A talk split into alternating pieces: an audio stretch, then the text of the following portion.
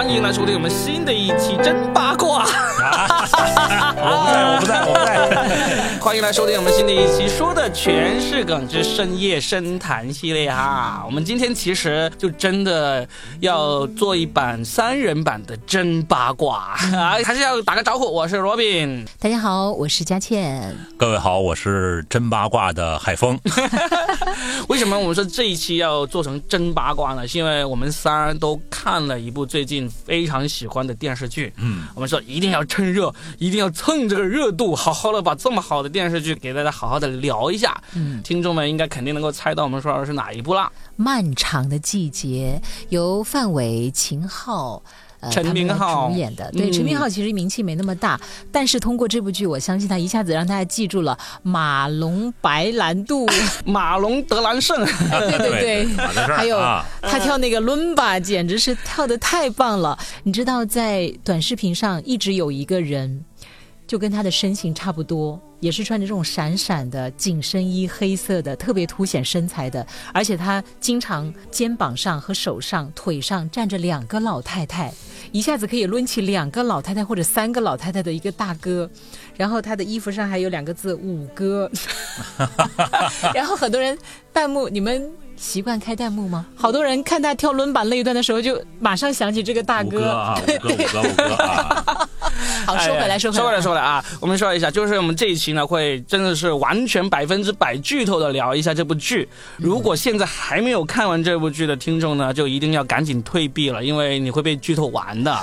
所以呢，但是呢，你要是还没看啊，你很幸福，你赶紧去看十二集，两天晚上就可以追完。好，我们真的要开始剧透了，我们就一一的开始来讲这部剧啊。我们先问一下，就是我们分别是什么时候开始知道这部剧，然后开始入坑的？佳倩，你我应该是第一个看的吧？你肯定是第一个看，对呀。那你是怎么开始看的呢？我应该是在短视频上哦，就看了一个小片段，嗯，然后我就开始马上去搜，因为我对这个秦昊还是比较感兴趣的，他毕竟还是很有演技的。另外，我对辛爽印象很好，他之前的那个隐秘的角落留下了很深刻的印象嘛，嗯，导演所以我马上就去找，但这里面其实也有很多网友的一个乐点，就说。一开始都以为是爱奇艺，结果最后找来找去在腾讯上面。嗯，所以你找到的时候，那时候已经播到了第几集？我找的时候其实已经播到了第六集了。啊，就因为它是四月二十二号上线的，所以我是一个晚上看了六集。哇，我也是一个晚上看了六集啊啊！但是我看的时候已经是大结局了，就是我看的那天晚上是刚好播大结局，我就一口气看到第六集。嗯嗯。然后因为开始我都跟峰哥说了这个剧啊，对吧？因为我有时候我们晚上我看的发现我比你早，为什么呢？我记得这个日期。是我发烧的第三天，十九号发烧，二十号、二十一号，就是二十一号那天。那你就从第一集开始看了？对，差不多。哇，那峰哥最早了，那肯定是。因为我记得很清楚，那那天稍微好了一点，就闲极无聊怎么办呢？说最近有个剧，就是你在那个媒体端就会搜到嘛。一看范伟的，范伟是你的偶像嘛？也不算是偶像了，反正就。峰哥对东北的剧还是很推荐的，就像之前那个范伟老师主演的那一部《东北往事之立功》，就是他推荐我看的。嗯，待会儿我们可以说一下这两部剧的相同和不同之处啊，然后也讲讲范伟老师的表演。嗯，所以我就是从那儿开始看的，然后一下先追了四集，嗯，然后呢就就。一级一级往下追，就是每天跟着。我很少干这样的事情，我一般都是等它出完了，差不多了，看一次过瘾。或者是不愿意看了就弃掉，你知道吗？若饼是很少看国产剧的，我几乎不看。我跟他聊真八卦，他几乎提国产剧，他就啊，一脸懵。对，但是这一次他追的比我们都起劲啊。我追的比你们都晚，但是比你们绝对追的更多。我跟你说，而且更深入，你还看了原著。是的，是的。所以峰哥呢，就有点像那个网上有个人评论，他说他也是跟你一样，就每天实时的追嘛。他说就好像每天都有一部新电影上映一样，看的特别爽。所以呢，这个真的是太。幸福了，就是能够看到这么一部剧。那我我实际上就是真的是后知后觉。我是到了他第十一集播完之后，我就同一天晚上，我在朋友圈还是微博看到好几个那种写影视评论的朋友，就真的是认识的那种朋友，以及影视圈里面的人说第十一集封神了。我就是想，哇，这个很难叫这些不同的人能够同时说出这样的话。哎，我也为第十一集写了一个影评啊，你是看到了吗？你还给我留言说你要去追这部剧了。对对对对对，我说了其中就包括你嘛，就其中一个嘛，就是这些都是我认为很有这个影视鉴赏力的人。我觉得我写的那个，当时我并不知道第十二集嘛。嗯，我写完那个，因为我在微博上我也写了。就说我说，其实他整部剧除了悬疑之外，他是在讲告别。嗯，我发现我压中题了，因为他第十二集就是向前走，别回头。对，难道不是吗？我觉得我压中题了耶，辛爽，跟我聊一聊吧，我懂你。因为这么多人，包括嘉谦在内的，就是我都认为这个对影视鉴赏力很强的人都这样说，我就好，我就试试看。然后呢，我就。在十一集播完的那天晚上，我就打开，那时候十二点多我才打开看，我就看了第一集。第二天晚上追了两个晚上，把这个剧给追完了。所以这就有一个点，就是哪个点让你觉得这部剧就很爽的开始？我其实觉得前面几集稍显平淡，应该从熬过第三集以后，精彩就开始层峦叠嶂一般的，让你目不暇接了。前面几集还是稍显平淡，因为。可能也是因为我的预期很高吧。嗯，但是我看完之后，我又看了很多那种分析啊，之后我再回去重新看，你就发现前面几集的那个细节其实是很多的，嗯，所以我说了嘛，多的，是因为我的期待值很高，嗯，对我对辛爽、对秦昊、对范伟老师都非常高，那我当然就一开始的胃口吊的挺高的，但我发现前几集他在埋线嘛，嗯，就剧情没有那么的，就是风 这个风就是这个节奏没有起来，很多人都说从第七集开始，就是下半场开始就一下子，我是从。从第三集就第四集左右开始，我就觉得渐入佳境了。嗯，我是从那个镜头，从伦巴开始，当当，从马德胜开始。马德胜是第三集，第三集，第三集出现，第一个出现就是他，因为那是我第一个开始回看的镜头啊。就是我觉得这个镜头我要重新看一下，就是要把这个镜头看仔细了，是怎么回事？是想学那个伦巴吗？不是，就是说，还是你看中那个老太太？这是非常惊艳的一个部分，真的是真的，对，这简直了。你可以看出这个演员陈明昊没有个十年以上的这个抡把功力是跳不出这样的舞的。关键是就是因为他是镜头一切，范伟说那得真找个人了。对，找这么个人，镜头一切，当当 当当当当当，哎，就开始了。我就啊，我一看过去了，不行，我要重新看一下那个接头是什么。哦。然后就是那么一个切换的镜头。哎，这里面的很多转场都做的非常精彩。嗯。其中有一个转场就是，呃，王阳。他在那个学校门口有一场他的那个镜头的转换，哇，太棒了！一场是雨中，一场是学校。洗脸的，不是不是，你说的是在他第一次看到沈墨的时候，对，然后就脸上那种一见钟情的那种喜悦，然后马上转到另外一个场景，对，就这场转场真的是太惊艳了，我当时就我是划过去回看的那个镜头在这儿。对的，这个剧到目前为止，我们分别说一下，就是我们最喜欢的几个情节和场景，我们都可以说吗？峰哥刚才已经说了，应该你其中一个就是这个马德胜抡法出场，我觉得这应该是全体的观众都会对这个镜头觉得很惊艳，并且都对马队长 产生了浓厚的兴趣吧。这个。反差太大了，你知道吗？就是前面两集马队长都是一个一直阴沉着脸，看谁都像你是杀人犯的那种感觉啊，是吧？看谁都不信任的。结果，结果过了一会儿，一出现他变成了一个六十多岁的老头，但是呢，戴个浅墨镜，在那个舞厅里面跳那个拉丁舞。关键身材也不错，对，身材保持的很好，而且他自嘲自洽。嗯，这才是他最让人欣赏的一个部分，就是曾经也算是叱咤风云过啊，然后现在他后面交代了他为什么没有做警察了嘛，实际上也是他自己脱 他脱秋衣那一段，没有秋衣没脱，脱上秋衣秋裤。那一段也挺厉害的。然后你再回头来看这个人物后来的这种自得其乐，你会觉得他是一个很了不起的男人，嗯，就。进而是不是能够发现到东北男人的这种自带的幽默感和乐观和坚强？对，其实还有让我感动的，就是他们三个装呃维修工，在那家就是骗那个老太太，我们帮你装水管对，那个 好像是一个就是很无厘头的一个情节，但实际上这是可能被发生的。嗯，因为你看，他是一个侦探出身，他有可能随时伪装成另外一个人。关键是他们仨在这个呃，在这个楼下看大伯过去那个过程，嗯，这个太真实了。对，因为他原来是警察出身，他原来不会做这样的事情。当他没有这个身份之后。老年团、老年破案团，三个人装着这个无所谓的样子，让那个人过去。我说这个场景就是简直就是生活当中的东北老男人那个场景，就是完全是跟生活是一样的翻版过来的。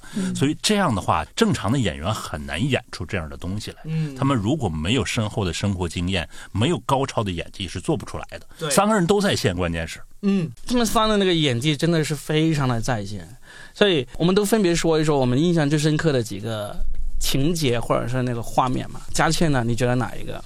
我有好几个镜头都让我非常的难忘啊。嗯。呃，其中有一个我跟峰哥交流过，就是建春。嗯。邢科长。老年之后的建春，他不是已经有了那个尿毒症了吗？嗯。嗯，他在那一段的吧，就是王阳要去上学了，然后他们应该是在王想家里面。谁就给了他两百几百块钱，就说孩子要上学了，你就拿着这个钱给孩子当学费吧。这个时候呢，彪子要给哦，对，彪子给，嗯，然后王想就推脱了一下，但是又收下了。紧接着呢，呃，王想就要把这个钱给给建春，就说你现在也不容易。但是建春当时讲的那番话让我真是，就说我也不想死在外头，还是怎么样？对他就是说想要死在家里的炕上。对，嗯，然后他马上截止了。没有再煽情，我觉得这是导演很厉害的地方。嗯，不要让眼泪掉下来，不要再说煽情的话，不要再去抚慰，千万不要再继续走下去。然后这个时候，老马又出来了，哇，他的人物整个转场都交代的特别棒，干脆利落，点到为止，收放自如。这真的是已经出神入化了。我觉得这个镜头我是记忆特别深刻的，真的没有特意的煽情。千万不要，对，一删就变得有点那个滥情了。然后紧接着是我印象很深刻的，就是彪子飞跃 那个，就是他死那条大河的那个镜头，那个脸上的表情是吧？魔幻现实主义。重点是当时有只鸽子飞过，嗯，在车窗上印过的那个，我觉得那一刻就是我当时写的那个影评，就是我说这一刻吧，彪子的。笑容、幸运、苦难，还有他过往的骄傲，以及他后来的糖尿病，一切都化入了他给例如起的那个名字叫“如梦”。嗯，就一生就像梦一样的就过了。嗯，幸运和厄运。弗洛伊德吗？他分房了吗？呃，实际上那一段呢，其实。我跟佳倩还持不同的观点，嗯，我就说那一段是导演没有办法的一个处理方式，为什么呢？因为处理的太魔幻现实主义了。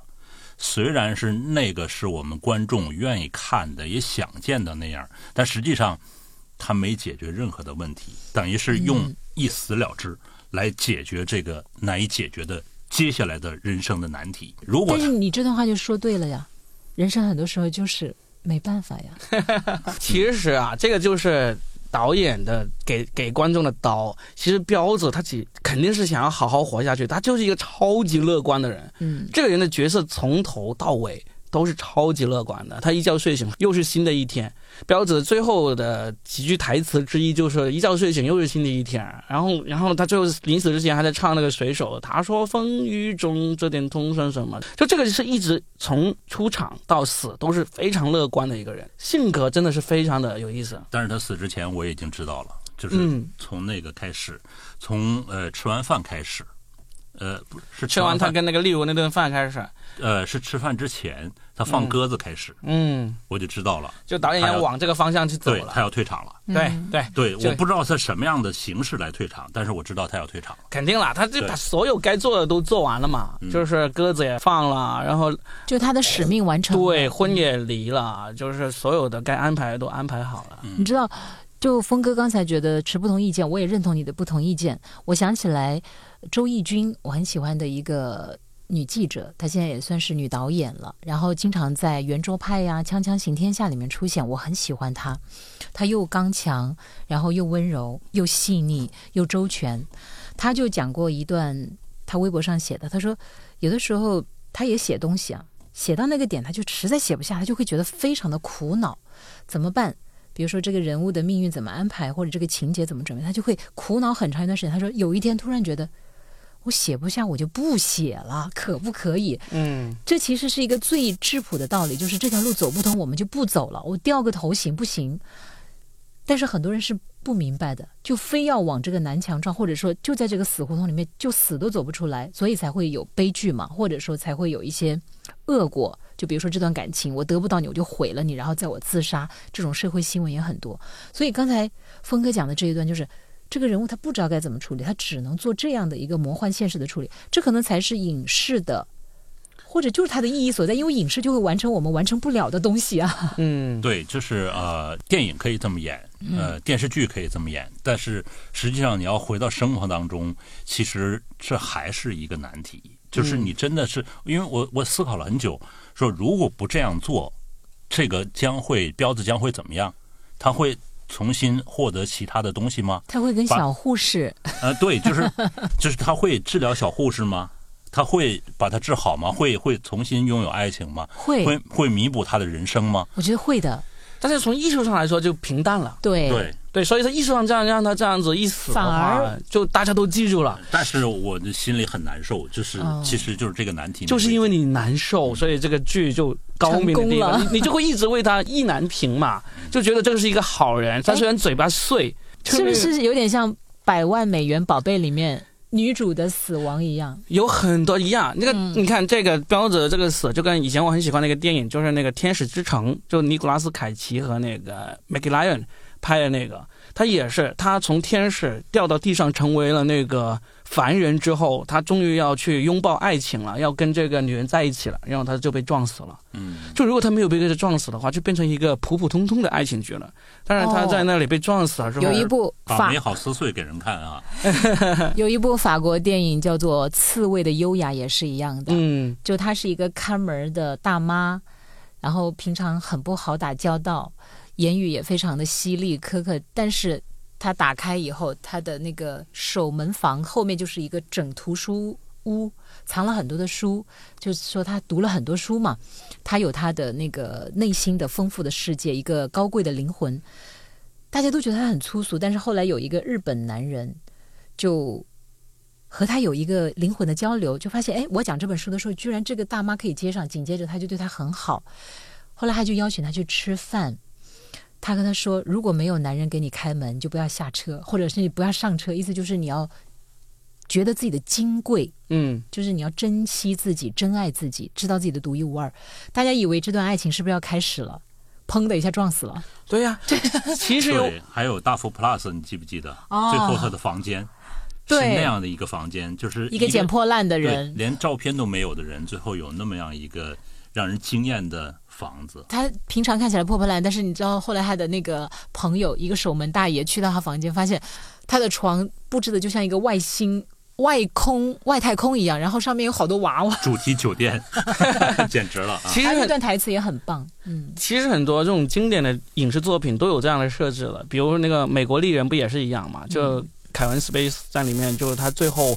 他感觉一切都要好起来了，他所有的家一地鸡毛的事情，他都已经处理的差不多了，他人生要走向新的下一页了，然后他就给砰的一枪给干掉了，对吧？很好，所以我觉得这个导演在彪子这个死这个处理上是非常的，是一个很经典的一个一个处理方式，在这里不违和的，对，不违和，我觉得很好。所以说到我自己印象很深刻的那个情节啊，我可以说作为一个喜剧人。凡是有彪子出现的情节，我都觉得很好，太好笑了，你是爱他了。上厕所弄那么多纸，不耽误你擦嘴。对啊，不光是这个，好多台词都特别好。因为他很多台词，你看是不经意，你要是回头细品的话，你会发现他真的是很认真的做了好多伏笔的。从喜剧的角度来说，我就觉得。这个喜剧技巧实在是太高级了。我给你举一个细节啊，但是后面我们后面慢慢再抠细节，因为我抠了很多细节。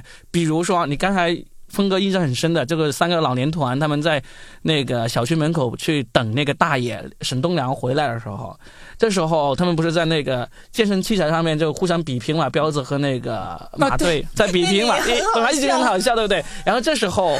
范伟就在很苦恼了怎么要跟这个这个李巧云去道歉，他就不知道该怎么发微信，就马队就教他怎么。发微信去 去哄女人，对不对？对对对对对。然后呢，马队就已经很高手了，对不对？就一句句的写，然后什么什么云呐，我错了，呜呜呜啊！对对对，什么就是说了那那种啊，我请你吃个饭什么之类。然后这个彪子在旁边说了一句，说我会心疼。这个马队就说，哎，这个是高手，然后就把这句话也加上去了。看起来好像这句话没啥，对不对？这句我会心疼这句台词。其实，在第一集就已经出现了。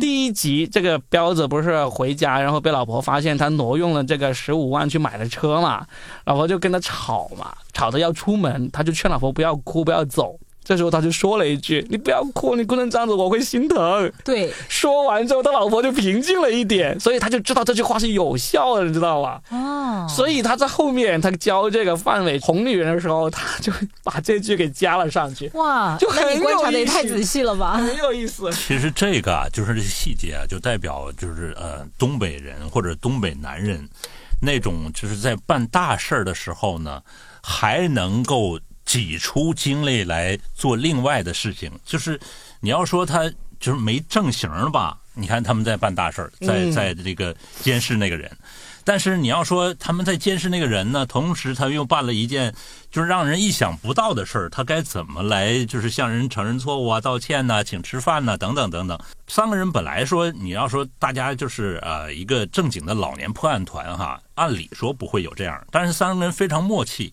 这个时候我怎么办？这时候我给你编，那个就给你加了那么一句，塞上那么一句，就是说在不正经当中呢，不经意当中就体现了东北男人这种性格。哎，我只能说出那四个字：粗中有细呀。反正只要这三个老家伙一出现，就一定少不了笑声。你知道弹幕怎么说的吗？嗯。能不能让他们三个人拍一系列电影？就老年破案团就一集一集，我们就追下去。我觉得其实真的可以发展一个 IP 的，真的。马大帅是吧？真的。对，而且导演真的非常喜欢马大帅，里面有很多桥段都是致敬那个马大帅的。对，我没有看过马大帅啊，但是我看到好多网友都在讲，我都引起了我的兴趣，我一定要去看马大帅。对，你知道《乡村爱情故事》播了那么多集，我其实是没有看过的。我也没看过。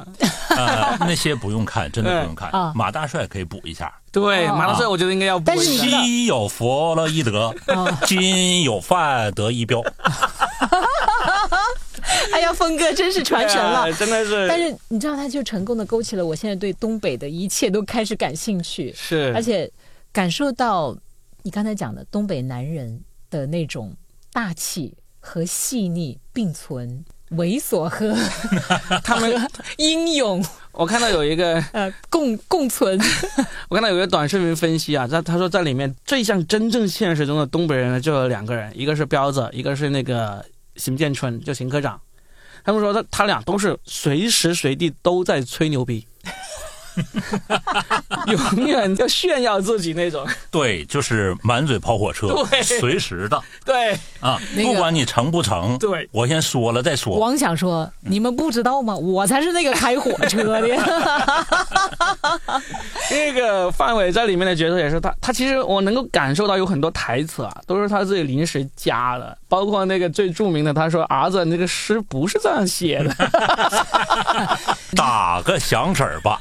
接下来就应该是吹一个小喇叭，打滴打滴打。哎，今天是范伟老师来我们直播间了吗？我说，所以为什么这期真八卦就一定要有这个我们的范峰哥才是 C 位，范海峰彪，必必必须必须得配个音。呸！哪哪哪个大妈？你你你相中了谁？巧云儿啊？巧巧巧云就就行。例例如行不行啊？例例例如太浪，在骨骨骨子里浪。太太辣了是吧？浪骨 骨子里浪。哦，浪是吧？对，因为他是例如是他的表妹，呃，不是那个呃那个那个呃素云的表妹，她她有这么一句台词评价这个例如。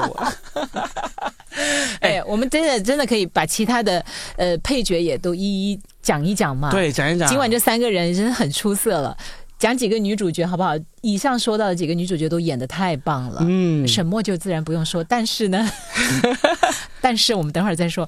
我想说一下，素云太棒了，就是呃王阳的妈妈。对，你知道她刚才那个 Robin 都说了，她其实是那个是个澳洲籍的一个演员，她的英语说的可溜了。而且她，我看过她的写真，时尚丽人呐，真正叫时尚丽人。她在这里面居然跟我印象里面，就是我去所有的饺子馆里面。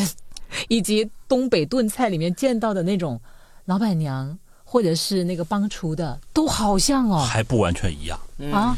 她是典型的家庭妇女，对，就是就那种帮厨嘛。我刚才讲了一下，对对对，她是兼具的嘛。对对，你说的是帮厨就对了。嗯，对呀。如果是老板娘就不对了，老板娘要比她飒很多。嗯，对，浪很浪很多。对对，得是陈姐那样的啊。啊，得是那样的。嗯，那他一定是就家里那种。男人家里自己的男人，嗯，自己的儿子，嗯，家里这一桌菜，嗯，市场上菜是便宜是贵，嗯，仅限于此，嗯，没有别的，太棒了。就男人是天，对，你知道他给我印象最深或者觉得最好笑的一场戏是什么吗？就是范伟想要不让他儿子出去，他知道他出去就会坏事，哦，对，要把他给绑起来，对，他一叫素云拿绳儿。哈哈哈那个他老婆就冲进来，有两夫妻就齐心合力把儿子给绑了起来。你可以想象到，他俩其实。不是第一次干这个事情，就觉得好好笑。两夫妻齐心合力把儿子手和脚都给绑了起来。这一段真的是，我觉得素云她其实每一段都是浑身都是戏啊，包括她去那个呃华冈那个药房那里拿药，拿不到药开始撒泼的那一段，真的是非常传神。但是这个两夫妻一起合力绑儿子，这个真的绑我就觉得又真实又好笑，是不是？哎，我其实还想顺便讲一下他们俩之间的爱情，嗯，就是。一开始范伟年轻的时候还是很暴躁的嘛，很大男子主义，非常爹味。对，呃，但是其实呢，他这里面又有爱，可能这就是东北男人或者说是很多大男子主义的男人的那种爱，他不是透在这种甜言蜜语上，而是因为当时很多网友都说，装一个支架是很多很多钱的呀，可是他都愿意给这个老婆来装这个支架，然后我觉得他就是。让我看到了另另外的一种浪漫吧。我觉得范伟对他最浪漫的时候，就是在剧里面吼了他好多句，说“不要啊我了”，好好笑，操把火别嗷了，对呀，这个嗷嗷真的好好笑。然后就讲爱情的话，又讲到彪子对丽茹的爱情。哦，那真的是，我特别想听从男性的角度来分析这段爱情，因为很多人觉得有点不太理解。怎么不理解呢？这就是真爱啊！这就是真爱。因为一开始他毕竟听到了他跟厂长的那一段嘛。对啊，就是因为在那一段，他才是才是真正让人知道他是真爱嘛，对不对？首先，他一开始就已经在救护车上面第一次见到这个丽茹，就已经一见钟情了，对吧？就开始撩了，然后后面疯狂猛烈的追嘛，是不是？但是实际上，从各个细节都看出来，这个丽茹是看不上他，不喜欢他的。对吧？接 盘侠 没有，就是在那个知道他是呃，例如找他接盘之前，你都能看到这个人是，呃，追不到这个例如的，因为例如是很多人追的。对，这个条件太好了。你看到例如那天就是背着小包来找那个彪子，那天他们要那个啊，那那一天一路上那些男的都看着，哎呦，对吧？就。例如当时是应该算是厂花级的人物，对对，所以这个彪子对这个例如真的是真爱。然后呢，他就确立了关系之后，他就其实就那天他就已经明确了，就一定要去负这个责任。对，其实他其实他第二天就就决定结婚了嘛，相当于就按照这个时间对比，就是第二天他带着个绿围巾去开这个职工代表大会。为什么从头到尾都是绿围巾？对，哎，我想问一下，男人们是真的能够接受这样的感情的吗？一定能够接受。如果你真的是爱这个女人的话，你一定能够接受。所以彪子这个感情其实是很多男的都能够理解的。能做到吗？能做到，是能做到的。啊，我很惊讶哎。你觉得做不到吗？我不是说做不到，而是说一小部分能做到。我感觉是这样，就是这要做一个时间的一个限定，在那个年代的时候，在那种情况下很难，是吧？呃，有可能。在这个年代，可能人们的观念会变化，嗯因为人们更明白什么叫门当户对。嗯，但实际上当时就是呃，女有貌，男有才，但是没有财，没有财富的财。呃，然后女的呢，在自个儿的就是呃道德上有有部分缺陷，这样的话才能不是缺陷吧？对，过往对有过往，但是也算是缺陷了，因为这骨子里的浪是他表姐给他的一个评价，就证明他一直没闲着。嗯，对吧？就是这是一个暗线，就那句话开始我没明白，我说这个姑娘就打扮漂亮一点东北有很多这个女性在年轻的时候她喜欢漂亮，喜欢花枝招展，但是她表姐不光是东北，对，所有女性都爱漂亮，对，但是她表姐这样的评价，当时就是她，她表姐一直不待见她了，对，就是给了我，我说她为什么这么评价她呢？就是埋了暗线，在这个台词里埋了暗线，那在那个情况下。彪子还是做了一个决定，那个决定很有意思，呃，就是他把自己的皮鞋拿起来，撕开，撕开。啊，对，这个在传统意义上我们都知道这代表着什么，对，其实他是有意向的，然后导演又加重了他的绿围巾等等等等这个过程，他还是彪子做了一个决定，如果他能够变好的话，我愿意跟他在一起，虽然他在没开始之前就做了那样的事情。我其实还是蛮震惊这一段爱情的。对，就是其实彪子是权衡了一下利弊的。因为我在生活当中的话，我身边的朋友或者我听到的一些故事的话，其实没有这么圆满的。彪子要是没有这个情节的话，他就很难转变，因为他从刚出现到后面，其实。我有听过身边好几个女性朋友，他们他们刚看前面几集的时候是很不喜欢彪子这个人的，因为他第一集出现就又偷偷挪用老婆的钱，然后还去撩小护士，然后他特别是那个最搞笑的那个，他把老婆哄好之后问的那句：“你那是不是还有点钱？”对，例如转身愤然离去，对，就是各种渣男的行为。他要是没有后面这一段。就是这个绿围巾这一段，这真的是他升华不了。到后面就是这这一段，就让观众都彻底喜欢上他了，就知道这是一个，首先这是一个对爱情非常追求的一个人，而且是敢担当。而且是一直以来，不愧是看弗洛伊德的人。对，然后他们他们那那一段就是他们呃上床那段，就把我给笑死了。对他拿他开始 拿那哎，我觉得那一段秦昊算是他人物的那个演技的巅峰了。嗯，他就是拿挂在那个胸前，他拿那个小刀戳自己，对，然后顺了几把那个小飞刀。对对，我觉得对着那个咱俩谁跟谁呢？对，我觉得那一段秦昊是演的最松弛的。对。虽然他其他的状态之下，他都努力想要做到刚才峰哥所说的，说沈阳的男人可能就这样，因为我们没怎么接触过沈阳的男人。但是你不觉得那里导演是有了一个特殊的设计吗？嗯，用那把刀刺那本《弗洛伊德梦的解析》，嗯，用那把刀刺的那个怎么设计？意思就是，马上彪子的生活要被刺穿了，是吗？是吗？是吗？对，啊，他生活像梦一样，实际上那把刀已经刺穿了，但是他认为。足可以抵挡这一切哦！哇，这个简直太有哲学味道了。对，因为你看他赐的那本书，很意外，他打开之后，我才哑然失笑。哦，他居然是那本书。哦，这埋的太妙了。对，你看那弗洛伊德梦的解析，如梦，他那个最后的那个美容院，就是他是有这个梦的，但是那个刀其实当时已经刺穿了，他认为没事，我仍然是可以，那就是继续的开始。嗯，我觉得如果。当然，这是我穿凿哈。如果辛爽是这么想的，太棒了，真的。那真的很棒。但我他这种隐喻，真的是是太让人我没有想，我没有想到这个隐喻，但是我就觉得太好笑了。就是这个彪子，你太爱学习了，然 后他就说用知识武装自己。我当时半夜一个人看，我都笑到从几乎就是从沙发上掉下去。下来，人有两件事儿，一个是工作，一个是爱人。工作上这个事儿我已经一骑绝尘了。对 对对，哎呀，不跟你学，他真学的真的太好，标子附体了。所以我就是说嘛，我说印象最深的，只要是标子出现，我都觉得好好笑。为什么说了说又收回到标子？哎，对对对，说几个女性。哎，我说一个，呃，女性的那个那个细节，就任素汐，哇，绝了！你看，你看，任素汐才那么一场戏，他出了可能就只有三分钟吧，三到五分钟吧。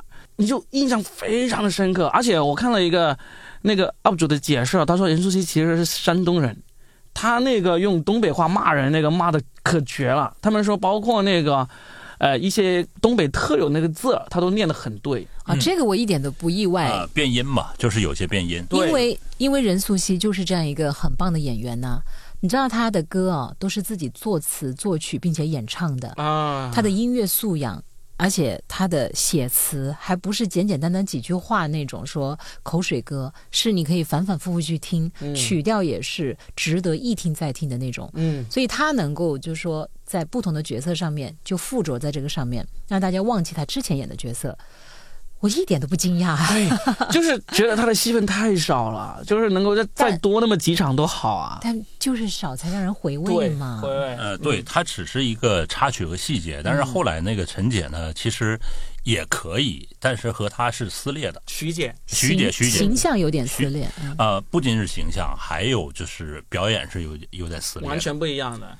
就是如果用一句东北话来形容哈，这个徐姐应该是啥呢？就是在那儿应该是破马张飞的，嗯，知道吧？就是她没把那个邪乎劲儿演出来，就是一个妇女说我要到你这儿来来砸这个场子，那我肯定是要要有表现的，她表现的不够。这力度不够，反正我认为是力度不够的。我见到这个就是东北的女性，特别东北的那个女性，就是呃破破糟糟上门跟你跟你撕扯这件事儿的时候，绝对不是那个那么老实的。嗯啊，要要凶很多是吧？嗯，哦，还有一个，还有一个也是所谓的第封神的第十一集嘛，里面有一个就是他们在出租车上面，就是这个范伟相当于让爱割爱的那一段。哦，那一段啊，我我是很感动的。因为我当年也经历过割爱的这么一个经历，你也做过出租车司机啊？没有没有没有，但是类似。你也送过乌王我？但那段我真的是看哭了，那一段就是就是就是他，就就是发现这个退休的教师能够给这个巧云更好的未来那种感觉。我反而觉得那一段其实是有点过了。嗯，我不是说这两个演员过，而是我觉得设计上有点过了。对，导演在人物安排上稍微有一点点欠缺。嗯，就是那一位老师，嗯，他中间居然没有被他们两个人的这种情感所触动。我不那么想啊，我也不那么想。对，那个人是知道的。对呀，啊，你觉得他知道吗？知道，大概知道，装不知道是吗？对，但是他中间，我觉得他沉默时间太长，并且他的沉默里面没有什么若有所思。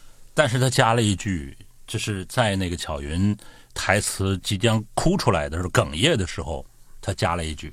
对，他说：“我知道他加了一句，垫了一句，其实是对的，因为因为我看了，我我我仔细的看了那一段，嗯，我就是因为我还回看了，回看是为什么呢？因为中间。”范伟在前面讲话，巧云在后面已经眼含泪水，并且他的表情整个都已经是很不对劲了，已经有异样了嘛，对不对？他捧着花儿，他讲的那些呃话语，你要知道，你去追逐一个女性的时候，你是会留意她的每一个举动，她的每句话，特别是在这样约会的初期，你是一定会眼神都在她的身上。但是当时导演居然安排他们俩在对话的时候，一场灵魂的对话，对。居然旁边那个老师是没有太多的，我我觉得他的完成度太不够哎，有可能是没演出来呢，不是。导演安排。那个演员也很，那个老师也是演很多，包括在隐秘的角落里面也有他的，对他演很多角色。是这样子，哎，那一段戏呢是这样子，他我当时一直想着他是不是得说点什么，或者他应该他我啊，如果我是导演，斗胆，我觉得他应该至少安排的是，这位老师应该要侧目不停的看巧云。不是，那个导演是这样安排的，为为什么？再仔细回去看，为什么那个巧云跟范伟能够有那么大段的对话，他都不吭声呢？是因为那时候他一直在问巧云到了那个地方要吃什么，然后巧云一直说都可以，都可以，都可以。然后他就说那我找一找，他拿出手机就很认真的在找那个要吃什么。对于一个吃货来说，我知道我要找吃什么时候，我也是很投入的。他就特意安排了他在找吃的时候，然后他在找的时候，那个巧云就跟范伟开始这个进行这个灵魂对话。那同时他其实也没有完全抽离，他中间也评价了一下那个范伟，他说：“他说那个王师傅，你这个是在念旧。”他其实也听到了，他这个这个安排就是这个是是一个戏剧错位的安排，就是这两个人的对话是两个人知道的那种。真相的对话，而第三个人呢，也听到他们说的每一句话，他那他想着另外一个方向，所以呢，他才能够在这个对话当中呢，他没有投入进去，他听到了每一句话，然后呢，他适时的还能够评论一下。所以等到后面那个巧云的眼泪出来的时候，他已经察觉了，他就问他为什么哭，巧云没有跟他解释，他就在旁边手足无措，他不知道他为什么哭的。所以整一个安排那个节奏以及安排其实都是合理的，有道理，就是等于是我们是上帝视角看这件事儿，对，我们是上帝视角，而他在表现的时候。让他不是知道这个事情的全部的东西。我还是保持我的观点，是为什么？因为当时巧云的讲话、刘玲的表演，已经声音是哽咽的。嗯，你要明白，就算他没有眼睛看他，他声音是哽咽，已经动情了。因为当时要打动大家嘛。嗯，这没他，你你是一个男士，你。在约一个女士的时候，你听不出来她声音的哽咽。没没事，其实我们现在在说的就是我们自己印象深刻了嘛。比如这一段就很打动我印象，但对你来说就没有什么感觉嘛。就包括不是没有感觉，嗯，我是觉得他们很动情，我依然也是被感动。但我觉得如果他们把那个老师再安排的，就是侧目多看几眼巧云，或者有一种欲言又止，我会认为这整场戏的完成度会更更真实一点。嗯嗯。这个就是不好安排，不好安排后面情节。嗯，没有啊，因为你都说了，那个老师是知道的。对，就是没有没有，这是这是海峰猜测的。我说他下来之后他就知道了，为啥？都说到这份上了，我这花不用了，给你吧。说到这份上，他应该知道的。开始不知道很正常，就是他会觉得，哎呀，都是化钢的老人儿，是吧？念旧这个。你你要对我们巧云好一点啊，不然的话，我们这些老工友不会让你的。因为他说到这儿就差不多了。当他把这花给他的时候，再傻的男人都明白。是，他就明白了。所以后面就前面就是演的太傻了。所以后面他就放手。太傻了。嗯，没关系，这个剧太棒了，有很多能够触动我们的细节嘛。这个就特别触动我，但是没有那么触动你俩。还有一个触动啊，嗯，你触动了，你想给他重新拍，我知道。你想给他重新拍一段，换一个换海峰去演这个退休老师。啊啊，还有一个其实也是挺触动我的，就是，呃，那个邢科长，呃，不不是陷害那个王阳嘛，就陷害他去那个财务室偷东西，然后就，呃，这个范伟就过来，就就就希望就就邢科长放过他儿子嘛，就就拼命让他儿子想要道歉道歉道歉，就这时候已经其实张力已经到那里了，就就大家都等着。等着这个孩子就咽下这个这个哑巴亏啊，咽下这个苦果，就就就就道歉了。然后呢，他从此甚至想着这孩子道完歉之后，就人生观就扭曲了，怎么样？结果这个王阳看着邢科长，你以为他要道歉，结果他张嘴一句“操你妈”！哇，我觉得这个太真实了，因为我自己站在一个十六七岁的孩子那个心态上，一定会这样子，一定不会认的，一定不会认。他他就他就。我就觉得他拍出来这个孩子没有认错，而是直接一句脏话骂回去，这一点真的是很触动我。他们都在说王阳这个角色演的就是恋爱脑，嗯，可是我恰恰觉得这个男孩演的很好。我我觉得他演的很好，真的演的很好。他就是一个被父母呵护的很好，并且他有一个那么护犊子的妈妈，是吧？对，反正以男人儿子为天，他自己就是地，他就是很呵护嘛。他没经历过那么多苦难。他喜欢一个女孩，并且觉得这个女孩还受了很多的伤，他想去保护她。这就是那个年龄的男孩，而且他选的演员也选的很好，就白白净净的。哎，这个演员真的，我自己呃，后来就我看他后来的直播啊，就现实中直播，他真的真实年龄看起来真的很小，很稚嫩的一个演员，但是他在剧里面演的真的是那个演技真的很到位，我觉得。对，就是那个年龄青春期的男孩。嗯，他该有的那种荷尔蒙爆棚也好，反正就是呃，爱情至上也好，我当时觉得他真的演的挺好的。嗯，就像就是演唐僧一样，唐僧肉，他是一块白白嫩嫩的唐僧肉，对对，就是很很圣洁的样子。然后其实你们说这个最呃印象最深刻的，你们还记不记得 KTV 那段？嗯，那段我非常之感动。你说三个人的 KTV 那段，对，那当然了，那一段怎么可以不感动呢？经典了，对，简直了，就说。两位老弟陪我破这个案子，人生不如意事。对对对，就是那段是我，因为因为他马上要大结局了，嗯，那段算是一个所有的事情一个总结，从那儿开始是一个巨大的转折点，然后剧情急转直下。我知道那段，你知道我看一方面感动，另一方面其实我是想起了我自己的好朋友。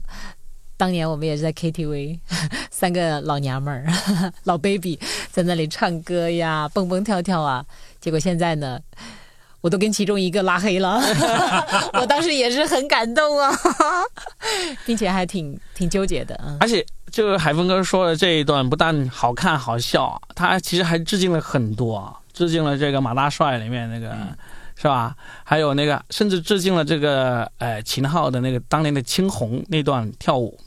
他 就有人就哦，他剪剪剪辑出来了，还中间埋了很多点。嗯，因为当年秦昊拍了那个《春风沉醉的夜晚》，对，他和丽茹第一天就看的那个戏就是这个电影，说两个男人，电影没选合适，咕噜两个爷们咕噜咕噜的，对对对。哎，你你记词儿和记名字真的好厉害！我这发现没有，峰哥，我俩都是说这个男的那个男的，他都是把每个人的名字说出来了，这太厉害了。对啊，我就是我说我说我现在已经是这部剧的骨灰粉了，所以呢，基本上你们有哪一个点，你要是觉得有点疑问的话，我都能够给你说出来。不用疑问，那我跟你探讨一下。嗯，我觉得他一开场是有致敬了《杀人回忆》的啊，记不记得《杀人回忆》也是一大片地，然后骑着个自行车，然后在一个小水沟，对不对？还有你们看没有看过一部美剧叫做《双峰》？嗯，也是一个探长到一个小镇上去，发生了凶杀案，一位女性遇害，紧接着好几位女性遇害，然后那个里面就是导演一定是看过那个的。那个《双峰》那部剧呢，我跟大家讲啊，就是里面的美女简直。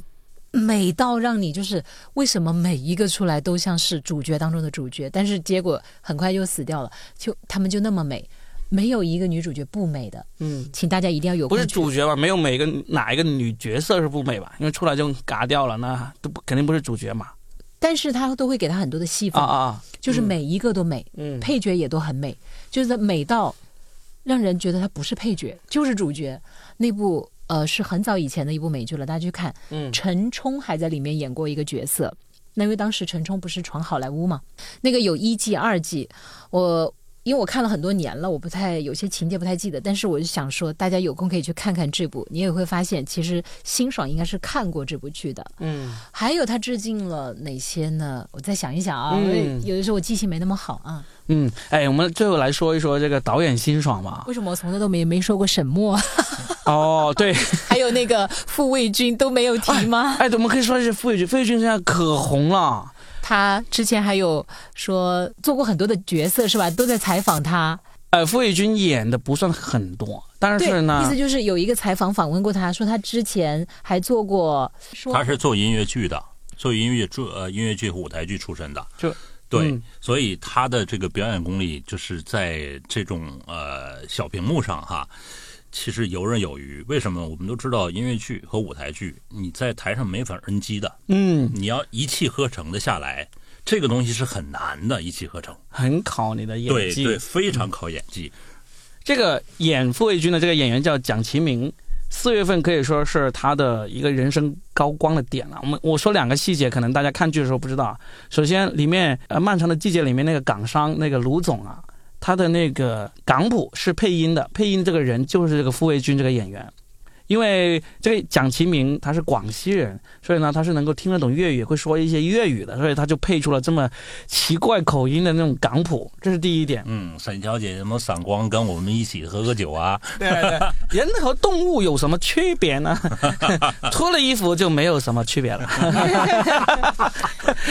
而且他在一众的年轻演员里面，他真的是很出彩，很出彩。恰恰也是因为他这个角色的出彩，嗯，给他安排了一个哑巴，没有。有语言手语，这本身就是一个挑战。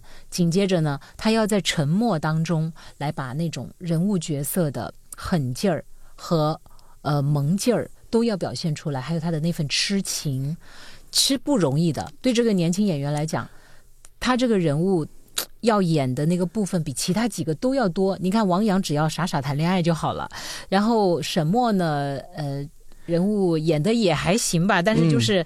他可能还是受的苦难不够多，所以他演这个的时候呢，就呃，我们觉得还是只是基本完成吧。我我要跟这些喜欢这个傅卫军这个角色的人说一下哈，就是他在这个漫长的季节里面不是没有台词吗？嗯，要是你想听他说很多话，现在电影院里面还有一部他的电影还没有下画，赶紧去看，就是《宇宙探索编辑部》这部电影。哦，对对对，他在里面演一个那个萨日苏、纳日苏、纳日苏扛摄像机的，很多话。然后呢，也是很搞笑，天天喝的烂醉。哦，这位蒋奇明曾经做过便利店，嗯，他做过便利店的职员，他那时候就没有工作嘛。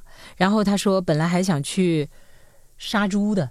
杀猪有八千块一个月，但是他说我不知道从哪儿下刀就没去了。后来就应聘了一个便利店，而且他上晚班还是上什么班，反正他就通过这些，他有很多的一些观察。你看，其实吃苦真的是一件好的事情。他这是跟沈墨学完之后都知道怎么下刀了。沈墨在这个里面就呃还好啊，我们就不说他了。哎呀，那个隋军呢？啊，隋军其实也是演的挺好的。你没觉得他们像他像黄渤吗？小结巴是吧？对对，道哥，对道哥，嗯，他他说那个，对他们说那个隋军演的，就几乎忍不住让大家都想问他你是混哪个乐队的。就好像乐队里面那种，他们俩有一场戏，我真是当时我的眼泪出来了。就是他们俩在被打的那场戏，求饶那段，对，嗯，就他抱着他的腿，然后那边就死都不肯，我都不敢看，我都快进了，实在太惨了那一段，真是。哦，那一段我是真的有被眼泪被打出来了，嗯，啊，我 觉得出 来就是觉得那种小人物的委屈求存，然后挣扎，真的太让人心疼了。嗯，我会想起我的。一些小表弟，他们十几岁就出去，都是这样去混社会啊，养活自己啊，真的很不容易。很多人都说这个傅卫军啊，他应该就是下一个像张宇这样的人物，就是演技非常好，然后性张力很强。对，而且他他比张宇要要帅一点嘛，他的那个样子，所以呢会。他的那个能够红的那个那个几率可能比张宇还要厉害，但我觉得他一定要慎重的选择角色，嗯，千万不要浪费了这一次所带来的大家的掌声和欣赏，嗯，一定要好好选择角色。其实他这种演员也是很特型的演员，你不觉得吗？我倒不觉得，他应该就像张宇那样子，其实演啥都可以演得起来的。但是你说的那个特型呢，也就是很有可能就是他们基本上都是演小人物。嗯啊，或者小人物逆袭，不会一出来就是就是那种啊，我倒觉得他演富二代可能还蛮像的呀，是吧？对，反正他有那种痞坏痞坏的。反正我们就期待吧，期待。我相信。以他现在的这个热度，就找他演戏的那个导演、那个制片人一定不会少。好好挑本子。嗯，这部戏里面其实每个人的演技都不差，但是呢，三个年轻女演员的演技相对来说可能会是排在这个后面的。对，就是演沈墨的李庚希，还有演这个呃殷红的这个演员，还有那个演这个小璐那个护士的那个，嗯，三个都是及格，甚至是及格以上。但是呢。没有到让人家留下这个深刻印象，或者说，呃，能够回味他们的演技这么一个水平。所以这才是我想聊的嘛，就是因为大家聊那三个男主角或者其他的配角都太棒了，每一个单独拎出来都可以说上几个小时了，对吧？因为十二集里面每一集真的都有他们的高光，但是女性角色为什么被讨论的就比较少呢？我个人是希望他们能够更好，只有这样，你将来才能够真真正正的。就是拍到更好的戏啊！反正就从选角上说嘛，其实你三个年轻演员，就是男的，你看傅卫军、王阳、隋东，这些都让人感觉印象有点深。对，甚至包括那个曲波，就是那个王阳的那个那个同学，都演的不错，就是他的好朋友，然后呢，就是被他欺负，然后呢，就总是想要讨好王阳。那个就几个男的年轻的都演的挺好，但是几个女的年轻的就。都有点稍逊一筹，但是几个中老年的女的哇，完全完全就又又挽回来了。就是这部戏里面男女的演技最终都是平手的，我觉得是都挽回来了。真是在飙戏，真的是在飙戏。这就是为什么我几个女演员，哎，我还是觉得挺可惜的。就是如果他们再对生活观察多一点点的话，将来真的前途不可估量。可是他们在这里就完成度只是一般而已。一般一般而已，就是肯定不会说不及格，就不会让你出戏的很离谱那种。就是所以呢，就怎么说呢，就瑕不掩瑜。我觉得现在这部戏呢拿到了九点五分，我觉得是啊，现在已经降到九点四了。我觉得是真的是对得上这个分数的。对于我一个不看国产剧的人来说，这是真的是有史以来我看的最认真、最仔细的一部国产。我看美剧都没有试过这么认真仔细的。所以这就是你没看国产剧的原因啊！如果你看过国产剧，你就会发现还有很多很棒的国产剧啊。就是你们家还有 VCD 没？有 VCD，我给你拿部纪录片儿啊，叫啥？铁西区哦，哎，很多人都提到了。网上肯定找得到资源呐。对，导演叫王斌，嗯，他有三部，《铁西区》《艳粉街》，还有一部叫什么来着？嗯，一共三部，就纪录片。纪录片，就你完全可以当，完全可以当故事片来看，是吧？对，好，回去马上就找出来。嗯嗯，然后我也推荐一部好老的电影哦，没有人有没有人看过这个？从一个市长。得阑尾开始的一部剧，一部电影。就如果你们觉得国产剧没有好的那个，那我就推荐一部偏冷门的，现在在网上可以看到的，叫做《荒唐事件》。哦，赵有亮。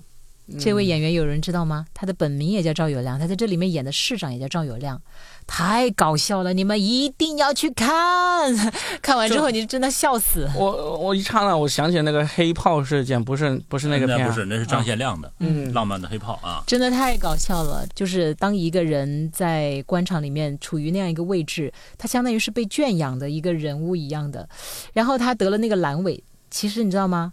后来一检查，不是阑尾。但是因为那个医院觉得市长都来我们医院了，我们蓬荜生辉，我们不能说是我们误诊呐，当阑尾切掉。你你是编剧，你一定要去看啊！这个里面真的就是，所以我们国产剧不是没有好剧。紧接着，不能剧透，不能剧透。哦，好好好，对，剧透太多了，没意思太好玩了，这部剧，我看了我笑的嘎嘎笑，用你们东北话讲，笑的嘎嘎笑。我去找一下，叫《荒唐事件》。好的，那个我们嗯，还有一部剧。叫轻松加愉快，没有听说。对，你看轻松，Romi 都没看国产剧。加号的加加愉快，你搜一下，就两个人的人名嘛，是吧？不是，就是轻松，轻松加愉快，加愉快。耿军，对，耿军儿，是电影还是电视剧？电影啊，不算长片儿啊。峰哥推荐过好几次了，一个非常黑色幽默的东北片子。好，必须要回去看。下一次我就跟你聊这个铁西区。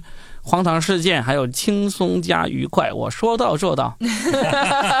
荒唐事件。今天呢，就完全完全剧透的聊了一下这个漫长的季节啊，我觉得，但是还有很多有意思的细节我们都没有聊完啊，但也就差不多了。反正现在这这个剧呢，你要是没有开什么腾讯的什么超级视频会员的话呢，其实还没有大结局的。你要开的话，赶紧去看。哦，我再补一下，就是我没开也看到了，你老婆偷偷开了。我还想说一下，就是这部剧还有一个很成功的地方在于，它真的没。没有把剧集拉到很漫长，这是其他所有的国产剧都应该学一学的。它其实有走美剧的那个风范，就是一集一个半小时，或者这一集它只要完成三十多分钟也 OK 的，观众是能够接受的。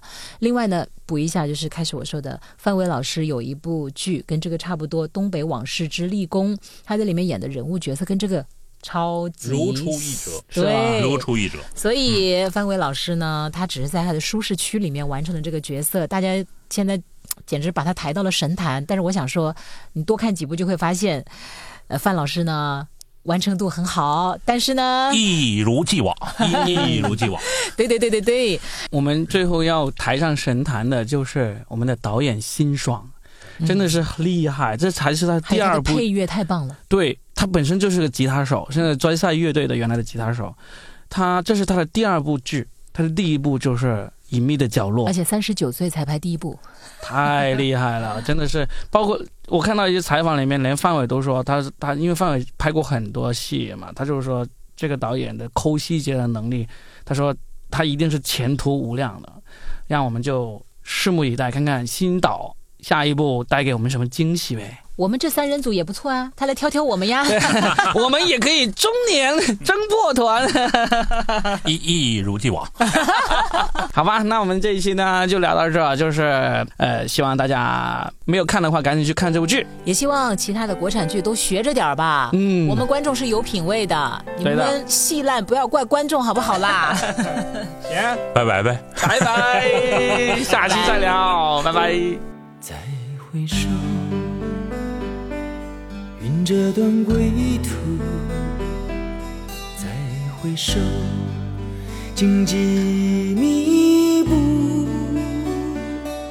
今夜不会再有难舍的旧梦，曾经与你有的梦，今后要向谁诉说？再回首。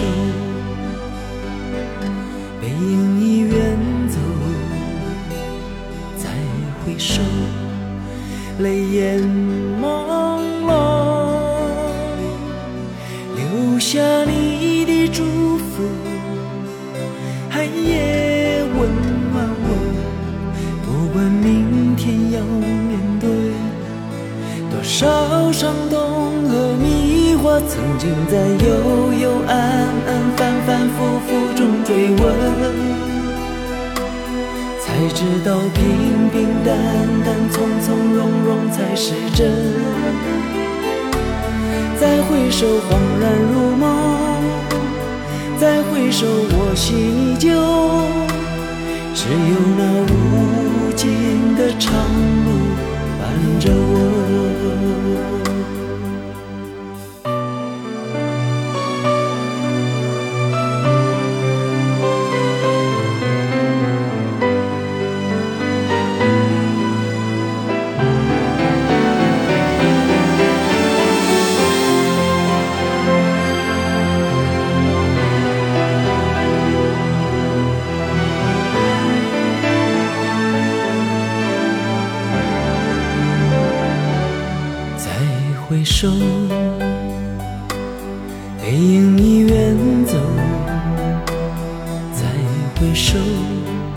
泪眼朦胧，